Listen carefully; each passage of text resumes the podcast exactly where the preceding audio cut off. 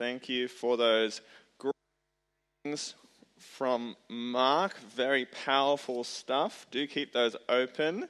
Uh, page 1005 is where you want to be in these Bibles. Uh, do keep the service sheets handy as well. They've got a, an outline if you'd like to follow along there. Now, I like to think of myself as a fairly relaxed, easygoing type of person. Takes me a while to get moving, to do something like to consider things before acting, but there are some things that do get a very dramatic, immediate response, and that is when there are bugs inside the house or around the house and they shouldn't be there. Now, some of that is a fear response. For example, if there are wasps inside or around the house, I'm fearful. I don't want to get stung. So I'll spring into action. I will get that spray with the really long nozzle. I'll cover up. I'll shut all the doors. I'll make sure everyone is safe. And then I'll get to work. I will defeat them. Uh, I consider one of my most heroic instances to be the time I defended our house from four wasps which entered through the fireplace into our living room while we were having breakfast, and I defeated them. I saved my household. Now, on the other hand, uh, there's some insects which I do not have a fear response to. I have a very different response to ants being in the house. I don't fear ants. I fervently believe they don't belong in my house. They must be removed immediately. And so I find them anywhere, everything else stops. Cleaning is interrupted, meal is interrupted. Those ants must be destroyed. They do not belong in my house. And there are no rules in the game of ants in the house. You do whatever it takes smash them, poison them, drown them. Wherever they are, they must be removed. Ants in the garden, that's fine. That's their home. They belong there. That's okay. In my house, no, no good. When you consider what spurs you to action, what motivates you, what responses drive that? Is it fear that drives you, or is it your beliefs which drive you? Today, from Mark 4 and 5, we're going to see what can spur and drive someone on in the kingdom. Uh, what it looks like for someone who's following Jesus, what it is that's motivating and driving them to action. So let me pray for us as we begin. Uh, dear Lord, thank you for Mark. Thank you that he recorded these great stories of Jesus. Help us to, uh, through the eyes of the disciples, to see who Jesus is, what he is able to do, and also see what it means for us today. Amen. Uh, before we dig into our readings, it's helpful to remind ourselves on what Mark's usual structure is for how he presents his gospel, uh, particularly because in Mark 4 and 5 it's a little bit different. For what we have seen so far, Mark's style of writing is that he's very concise and to the point. He says, This thing happened, and then this thing happened. There's not very much elaboration or description. However, through this next section from Mark 4:35 through to the end of chapter 5, Mark slows down a little bit. I would consider all of what we heard read from Mark 4:35 through to the end of 5, it's all happening in the space of about one day.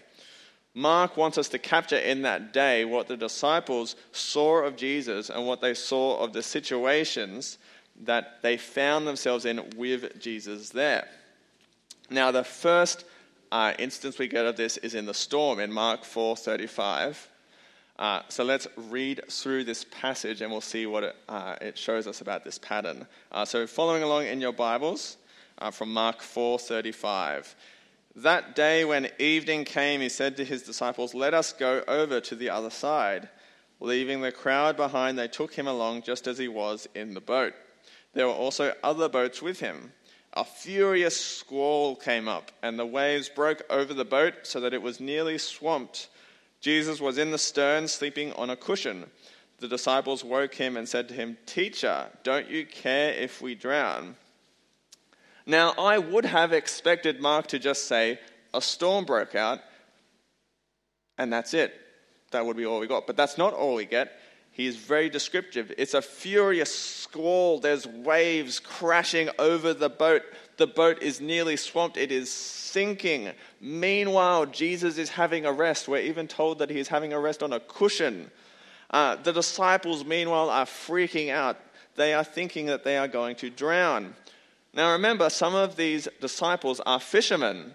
They spend a lot of time in their boats, even in their boats on the Sea of Galilee. If they think they're going to drown, we know that this is a serious storm. Mark wants us to get a real sense of the power of this storm. He wants us to feel that desperation and fear of the disciples. What can Jesus do against such power? Well, this is what we read as we continue on. He got up, rebuked the wind, and said to the waves, Quiet, be still. And that's it. Seems a bit short. There's not, not, much, not much there. Doesn't seem like much. But then we see, then the wind died down and it was completely calm. The storm, which in the professional opinion of the disciples is one that should have ended their lives, is gone in just a few words from Jesus. Mark shares this desperate, impossible situation. Jesus has this very short reply, and immediately it's gone. Mark wants us to experience that storm along with the disciples, but then also experience that absolute uh, immediate relief as it just ends like that. It's immediately calm. They are saved from an impossible situation. Now, this is the pattern that keeps on repeating through the rest of Mark 5. Uh, following this, they cross over the lake to the other side. There's the, the Sea of Galilee. Uh, they crossed over the lake, uh, arriving in the Gerasenes. It's about a two hour journey across on a good, good, good run.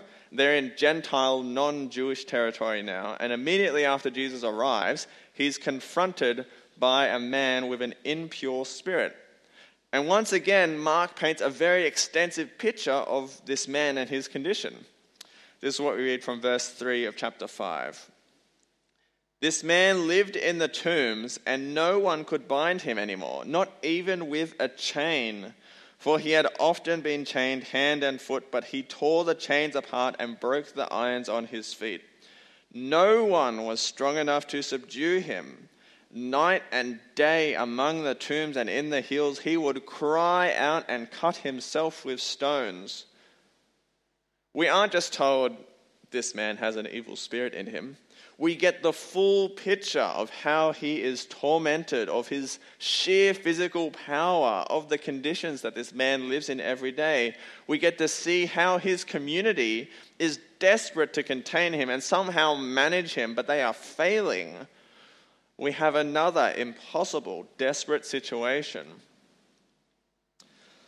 So the man throws himself at Jesus. He identifies him as the Son of God and he begs him don't send me out of the area.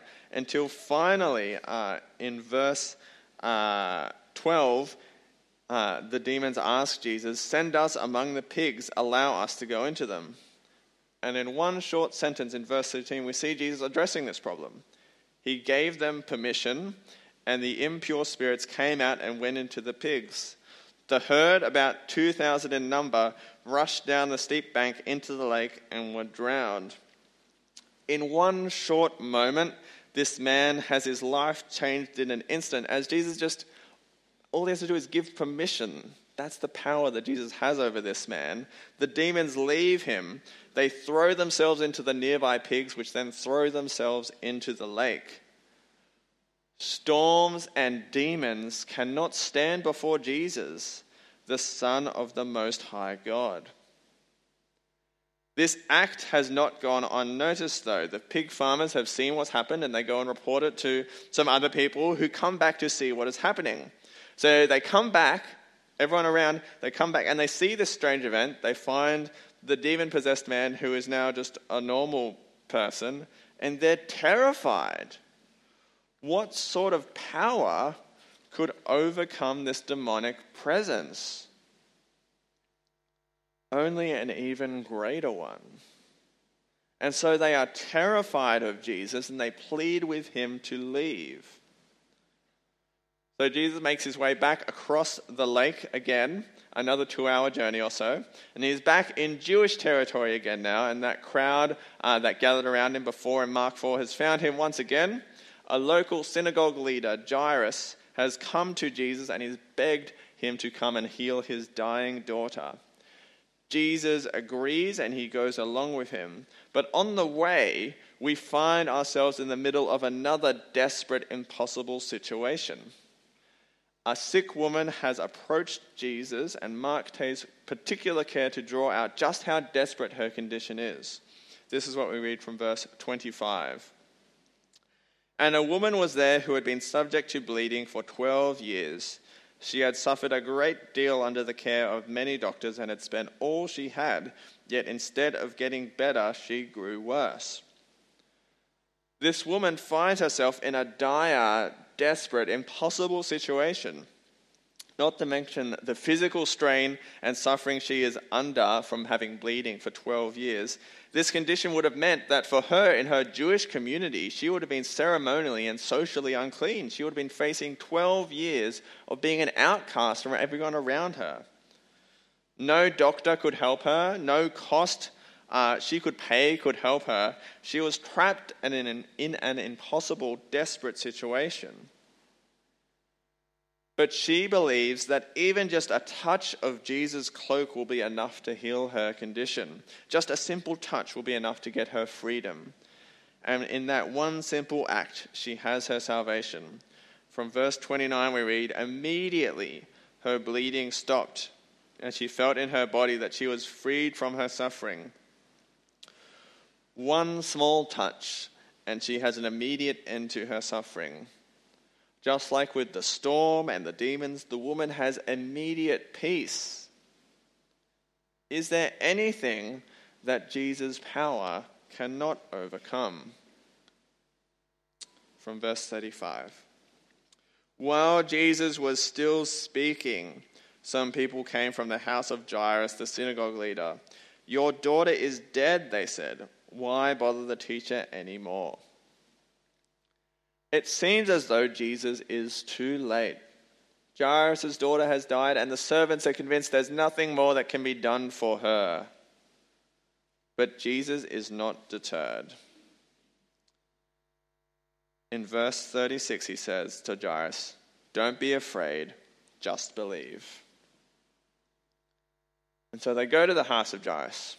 And once again, Jesus, uh, Mark paints us a picture of the desperate and sad situation in that house. We hear the commotion of the mourners crying and wailing at the loss of this 12 year old girl. We hear their laughter as Jesus explains that she's not dead but asleep. Alongside the girl's parents and Peter, James, and John, we're drawn into that small room where the little girl is, and we see the moment where Jesus very simply takes her by the hand, says to her, Talitha cum, which means, Little girl, I say to you, get up. Jesus reaches out and calls out again. And once again, there is immediate salvation. We read, Immediately the girl stood up and began to walk around. Jesus has freed this girl from death itself. In just one day, Jesus' disciples have seen the extent of Jesus' power. He has calmed the storm. He's freed a man from demonic possession. He's healed an incurable illness. He's raised a dead girl to life. Now, after Jesus calmed the storm, the disciples, in their fear, turned to each other and said, Who is this? Even the wind and the waves obey him. Imagine what they would be saying 24 hours later after they've seen everything else. Who is this teacher with all of this power? Now, if you flick back a page in Mark's gospel, we find ourselves in Mark 3. And here Jesus is rebuking the Pharisees because they are convinced that Jesus is not from God, he's from the demons. In fact, he is a demon. And this is what he spoke to them in his rebuke to them. This is from Mark 3:27. He says, "In fact, no one can enter a strong man's house without first tying him up. Then he can plunder the strong man's house." Jesus is saying that I am not a demon. In fact, I have come to defeat the strong man. I have come to defeat Satan, that strong man. I have come to tie him up I have come to defeat him. I have come to free those under his power. That is Jesus' claim about who he is and what he's come to do. That is his mission defeating Satan, freeing those under Satan's power. Could Jesus be powerful enough even for that? Within the last three weeks in our household, we've had two significant power outages one from the storm last week, and the other one from when some builders were not watching where some power lines were, and that truck hit the power line, and then we didn't have power for 11 hours. Very fun. Thank you, builders. Um, and there's that moment when you're sitting in the dark, you're finding the candles that you're sure you have somewhere, you're watching your phone battery slowly die. When it happens, the smoke alarm upstairs beeps the external hard drive whirs into action. There's a few scattered lights around the house that turn on because you forgot to turn them off. The microwave clock turns back on and it's got the four zeros on it and you need to reset it again. You know the power is back. You can see the signs, regardless of whether it's happening before or after it was estimated by the power company when it was going to come back on. You can see the power's back on. We don't need candles anymore. The power's here. In Mark 4 and 5, the signs are all there. Jesus calms the storm, he casts out this demonic legion, he heals the unhealable, he raises the dead back to life. These moments all come together to tell the bigger picture that Jesus has the power to break through Satan's hold on people in this world.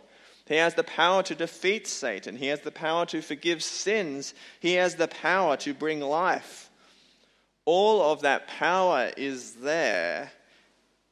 It is present in Jesus, the Son of the Most High God. So, if that's who Jesus is, that's the power that he has, what are you going to do with him? How does one even respond to someone with power like that? Well, I think the only two possible responses are what we see through Mark 4 and 5 fear or faith. The disciples were terrified after the storm, and they were still terrified after the storm had, had been calmed. The people were terrified after the demon possessed man was freed. But Jesus doesn't want fear. He didn't come to oppress people, to cause fear, to terrify. He wants those who are saved to have faith. That is what he calls on. To Jairus, he said, Don't be afraid, just believe. And that faith in Jesus is so powerful because if your faith is in Jesus, then you're putting your trust in that almighty power to bring freedom and salvation. Jesus points that out in verse 34 to the woman. Uh, let me flick back. Uh, he said to her, Daughter, your faith has healed you. Go in peace in peace and be freed from your suffering. That woman's small act of faith in Jesus' mighty power was enough to do the impossible for her, to bring her freedom from her suffering. Our faith in Jesus brings us salvation and freedom from sin and from Satan. Fear or faith is at the center of everyone's responses to Jesus. So, what are you going to do with Jesus? Fear or faith? What will you choose today? Maybe fear is keeping you from trusting Jesus. You're afraid that maybe Jesus isn't enough, that your sin is too great even for him. Maybe your fear is what other people might think of you if you took Jesus a little more seriously. Maybe you fear that you might miss out on things in life. Jesus is greater than those fears. What Jesus has to offer, the power that is in his hands for those who are trusting in him by faith, is greater than those fears. He offers you freedom, salvation, peace, and life. Will you believe him?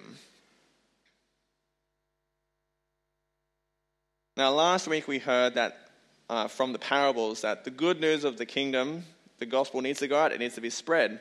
And in Mark 6, Jesus sends the disciples to do that, to spread the gospel. But before they go to spread that word, he has given them this intense 24 hour experience, a taste, uh, a sign of his true power. What will they do with that power when they go out to spread the gospel? Will they act in fear or will they act in faith? Will they go out driven by fear for those who they are speaking for, or will they go out in faith, truly believing that the gospel is something that will bring them, bring those who hear it salvation? When it comes to evangelism, there's a lot of fear involved. You might be scared of what people might say, scared that people would reject you, scared of the questions or accusations that may come if you shine that light for Jesus. It might actually be the opposite as well. Fear might be the thing that's driving you to evangelism, not fear for yourself, but fear for those you know who, if they don't trust Jesus, they are facing punishment for sin, and you're scared for them. And I think that's a good thing to have that love and care for people, but I don't think that should be the primary motivator for why we go out and do evangelism. I think what needs to drive us is faith that belief that the gospel is the thing that will free people, belief that Jesus has the power to change people's stubborn hearts, people who might seem impossible that they will ever become Christians, but Jesus can change their hearts just like he calmed that storm, just like he cast out those demons in a word. Belief that Jesus has the means to bring people peace and freedom from their suffering Faith is not just a one time thing that you apply when you are trusting in Jesus for the first time. It is our faith in Jesus that needs to keep on driving us to shine that light boldly for Him, trusting that His mighty power can bring freedom and salvation to all. Now, some of my beliefs readily cause me to action. I believe ants do not belong in my house, and so I act immediately. And unfortunately, I think for me, sometimes my belief that Satan should not hold people in captivity to sin and death is something that just stays in my head. I know that, but I think I need that to impact my heart a little more. I need to pray that it nestles deep in my heart and spurs me on to action for the kingdom. I want my belief that Jesus can bring freedom, bring salvation, bring life, be the thing that drives me to share the gospel to give me courage, to lead me to continual prayer, to be one of those uh, beautiful feet that brings the good news to people who are in darkness. Jesus did impossible things in this passage, and he can continue to do the impossible today to bring people to him who we think may never come to him. As Jesus was leaving that Gentile region where the demon possessed man was, the man was trying to come with Jesus, but Jesus told the man, Go home to your own people and tell them how much the Lord has done for you and how he has had mercy on you. And that sounds like an impossible task because the people there were terrified of Jesus. They didn't want anything to do with him. But I think that man had faith, and I think he went and did that. I think he told people who were terrified of Jesus the good news about the freedom Jesus had won for him. And I think that because the next time Jesus crosses over the lake to go to the non Jewish side of the lake, there's people there who want to hear about Jesus, they want to come to Jesus. In faith, I think that man spread the good news about Jesus to people who begged Jesus to leave. We are uh, doing a year of evangelism here at St. Phil's. And I don't think the year of evangelism should be a year of fear. It should be a year of faith in the mighty Son of God Most High, Jesus, who has the ultimate power to bring salvation and freedom. Fear or faith? What will you choose today? I'm going to pray for us. Uh, dear Lord, thank you for Jesus. Thank you that in his uh, power he can calm the storm, he cast out demons, he healed the unhealable, he brought the dead to life. And that also points us to the greater power to free people from Satan's power, to forgive sins, to bring life to those who are trusting in him. Help us to have faith in Jesus, to take hold of that salvation for us, but also to have faith in Jesus as we go out and face what we think is impossible. Sharing the gospel with people who don't know you, whether they're people who are scared of you, who are angry at you, uh, people who uh, just don't want to hear it, we pray that you will do the impossible, that you will calm people's hearts so they may hear the gospel, and you will do that through us, uh, people who are shining the light for your kingdom. Amen.